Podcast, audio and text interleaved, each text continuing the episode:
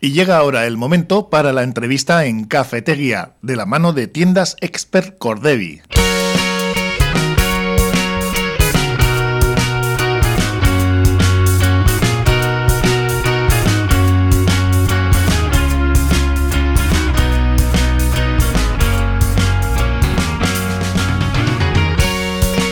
Y ahora estamos con Nerea Medina, educadora social portugaluja. Ella trabaja en el Ayuntamiento de Bilbao, en el Servicio de Juventud, y está con un proyecto de divulgación y formación para padres e hijos eh, con la pedagogía activa como bandera para desarrollar sus capacidades, las capacidades de estos eh, pequeños. Eh. ella lo está haciendo en redes sociales y ofertando clases. Hola, ¿cómo estás, Nerea? Muy bien. Pues lo que hemos contado, ¿no? Es un poquito, ¿no? El proyecto que tienes en marcha, este mm, proyecto de divulgación, información para padres e hijos, y cuéntanos, porque esto de la pedagogía activa, pues, ¿qué es exactamente? Bueno, pues las pedagogías activas es un conjunto de varias, ¿no? Ahora están súper de moda todas, eh, sobre todo Montessori, ¿no? Aunque todas, mm.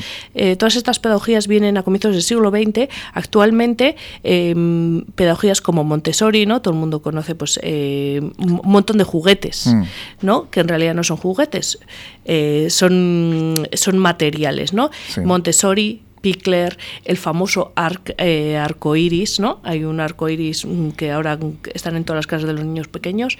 Em, ¿Qué se hace con este arco iris? Eh, pues es, eh, son, está dividido, ¿no? Por colores, es, em, y lo que haces es eh, juego libre, ¿no? Entonces, eh, la idea es que con ese arco iris pueden construir todo lo que quieran, es decir, lo van dividiendo por colores, por tal, y pueden hacer además muchísimas formas. Esto es la forma de que ellos también eh, con esas actividades desarrollen unas capacidades, ¿no? Es un poco la idea, ¿no? Sí, la idea es que no hagamos nada por ellos que ellos pueden hacer. Hmm. ¿Vale? Esto ya lo dijo Dreykus hace bastante tiempo.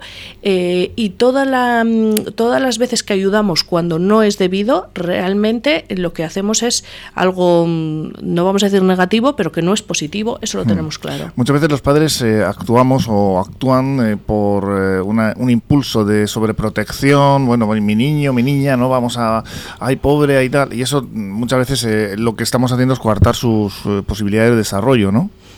Totalmente. Tenemos diamantes en brutos y a veces mm, dejamos más tiempo que estén en bruto, realmente. Ellos pueden hacer muchísimas cosas y nosotros por miedo eh, dejamos que dejamos eh, les impedimos que las hagan por miedos propios.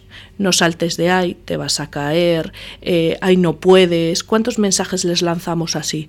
No puedes. Mm. Igual es, es, un poco también cambiar el vocabulario y decir, bueno, eso es, es, complicado, pero yo te voy a enseñar a hacerlo. Si yo le enseño a hacerlo, él lo va a conseguir. Y si no lo consigue, bueno, pues iremos dividir la actividad o la cosa en, en pasitos para que lo vaya consiguiendo. Eso es el efecto Pigmalión, ¿no? Hmm. que les protegemos demasiado y es una realidad, bueno, abrumadora actualmente. Sobre todo lo podemos ver en el tema de adolescentes eh, con muchísimas dificultades para coger el metro, para moverse de un pueblo a otro, para de un barrio a otro. Eh, no sé cómo se hace, pues bueno, mm, de hecho hay veces que caemos, caen eh, nuestros adolescentes o nuestros hijos, mejor dicho, en eso de no puedo, como no puedo, no lo voy a intentar, porque mm. yo no valgo para ello, ¿no? Entonces nosotros nos frustramos. Lo, esos momentos lo llevamos muy mal. Y eh, esto lo podemos llamar em, ineficiencia aprendida. Es decir, que le hemos dicho tantas veces que no puedes, esto es muy complicado para ti, todavía no, todavía no, que entonces se mete en su cabeza y ni lo intenta. Hmm. Y ahí llega la frustración de los padres. ¿Qué ha pasado? Unos límites, ¿no? Que parece como que les encima se los echamos encima de las espaldas, ¿no? Eh, al, contrario, ¿no? Se debería intentar que por lo menos eso, ¿no? Pues tengan una actitud de avanzar, ¿no? En, cualquier campo y probar, ¿no? A ver si hasta dónde están sus límites y ir, haciendo actividades cuanto más mejor y para que ellos se, se vean capaces, ¿no? De hacer más cosas, ¿no? Sí, claramente. Y sobre todo darnos cuenta que a cada edad pueden hacer un montón de cosas. Quiero decir, eh, tienen que ir cogiendo responsabilidades a medida que cumplen años y, eh, y no parar. ¿No? Eh, con cinco años pone la mesa y la quita con ocho hace lo mismo. No hemos evolucionado estos tres años. Cuantas más responsabilidades les, vaya, les, demos, perdón, Em, ellos se van a sentir más autónomos, van a tener más habilidades para la vida. Y nosotros como padres, porque somos padres y madres, no somos esclavos de nuestros hijos, eh, vamos a poder dedicar este tiempo que nuestros hijos invierten en mm, en ciertas cosas, ¿no?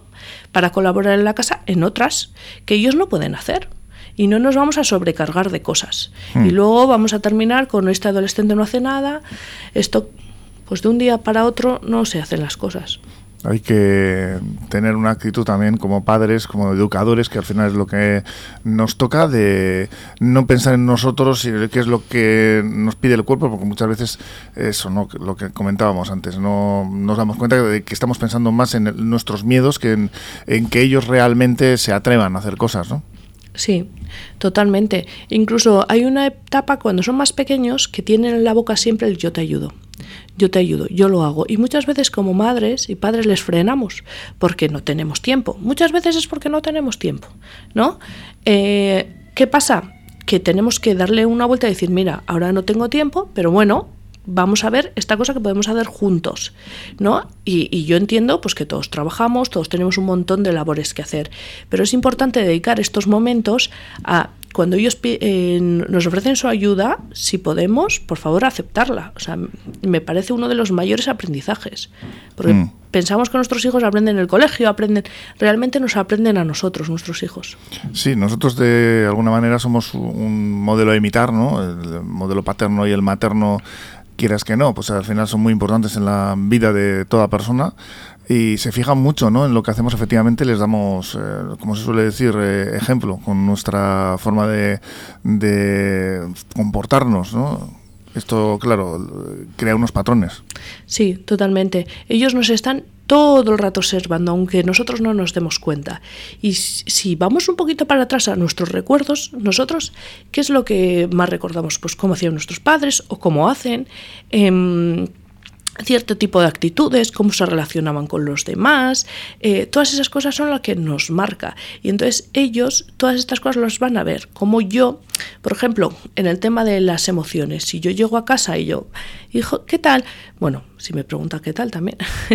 Todo muy bien, ha, ha sido un día genial y todos los días son geniales, ¿qué pasa? No hay lugar a estar mal.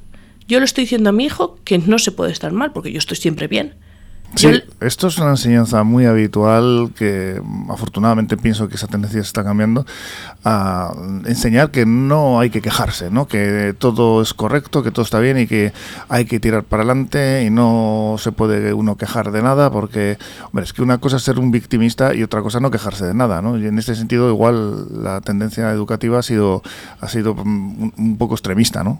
Sí, sí, hemos vivido un momento, Mr. Wonderful, todo perfecto todo, ay, hay que sonreír, ¿has tenido un mal día? No, no, si yo he tenido un mal día, lo cojo, lo asumo y bueno, si tengo que estar mal, pues estoy mal, porque eso lo tengo que pasar. que voy a estar sonriendo y luego a los dos, en vez de estar una hora mal y luego tirar para adelante, voy a estar un día entero?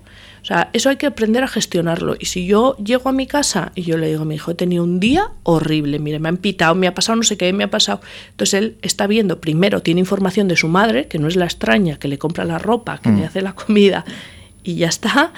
Y luego eh, sabe que, o sea, está viendo pues que, puede haber días malos y mm. que no hay ningún problema. Claro, hay que al final normalizar las eh, situaciones difíciles porque si no cuando se encuentren con una mm, van a pensar que no son capaces de superarla, porque esto no estaba en, eh, el orden establecido, en, el, en, en, la hoja de ruta, como se dice ahora. ¿no?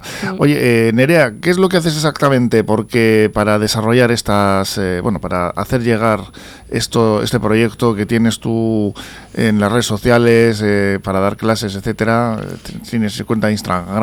¿No? Sí, eh, pues yo en redes sociales estoy como... Facebook, ¿no? Me imagino. Sí, sí, estoy en las dos. Eh, como la eh, arroba la barra baja psicopedagoga y ahí lo que hago es divulgación, ¿no? Hablo de un montón de temas, hago directos con otros profesionales que puede ser interesante para madres y padres, porque es cierto que la realidad es que mi público mayoritario son madres, aunque cada vez más padres, y además doy formaciones online y, en diversos centros, ¿no? Pues, eh, con los que soy itinerante, no tengo un centro. Estaban contratando aquí y allá, ¿no? Sí, mm. eso es. Y bueno, pues eh, repetimos, eh, ¿cuáles son las... Qué, ¿Cómo hay que buscarte en las redes sociales? Arroba la guion bajo eh, psicopedagoga, eso en, Instagram y en Facebook. También, la psicopedagoga. La mm, guion bajo psicopedagoga, ahí se pueden encontrar, pues eso, con Nerea Medina y esos vídeos que va subiendo y esos consejos. Y nada, nos los vas, nos los vas contando también, estos consejos aquí cuando quieras. Nerea Medina, como decíamos, por tu aluja de educadora social que lleva a cabo, aparte de ese trabajo, ese proyecto de divulgación e información para padres e hijos, porque es importante ¿no? que los padres también estén dentro de ello. Y nada, pues gracias por contárnoslo y te esperamos por aquí más adelante. Perfecto, cuando queráis. Es que ricasco.